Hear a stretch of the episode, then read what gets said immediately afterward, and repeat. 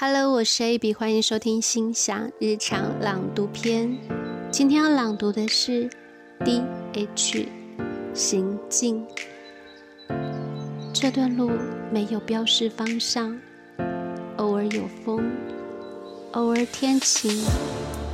无论回头或向前，低下头，都可以看到凌乱的脚步，似乎是熟悉的道路。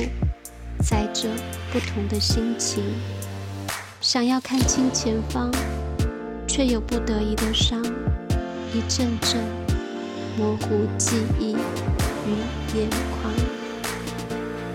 希望大家会喜欢，也是谢谢收听，也是谢谢 D H 提供的这首小诗。